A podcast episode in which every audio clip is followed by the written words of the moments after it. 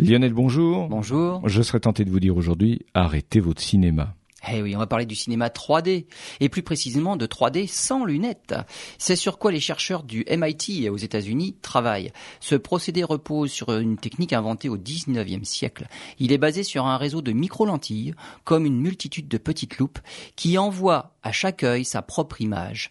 Les images de chaque œil sont légèrement décalées, c'est ce qu'on appelle la parallaxe, et c'est grâce à ce décalage que le cerveau recompose la troisième dimension, la profondeur de champ. Le procédé connu depuis longtemps déjà fonctionne bien à une distance donnée de l'écran. Il fonctionne bien pour les consoles de jeux, pour des télés haut de gamme, mais pas dans une salle de cinéma avec des spectateurs situés à des distances différentes de l'écran. Plutôt que découper les images et de les envoyer à tous les spectateurs, les chercheurs du Ont opté pour l'adaptation des images à chaque spectateur individuellement.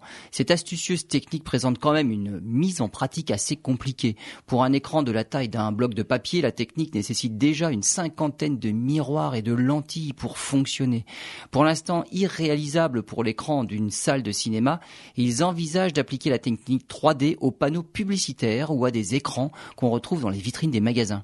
Si la technique s'avère financièrement faisable pour les salles de cinéma, on la retrouvera dans le futur dans nos salles obscures.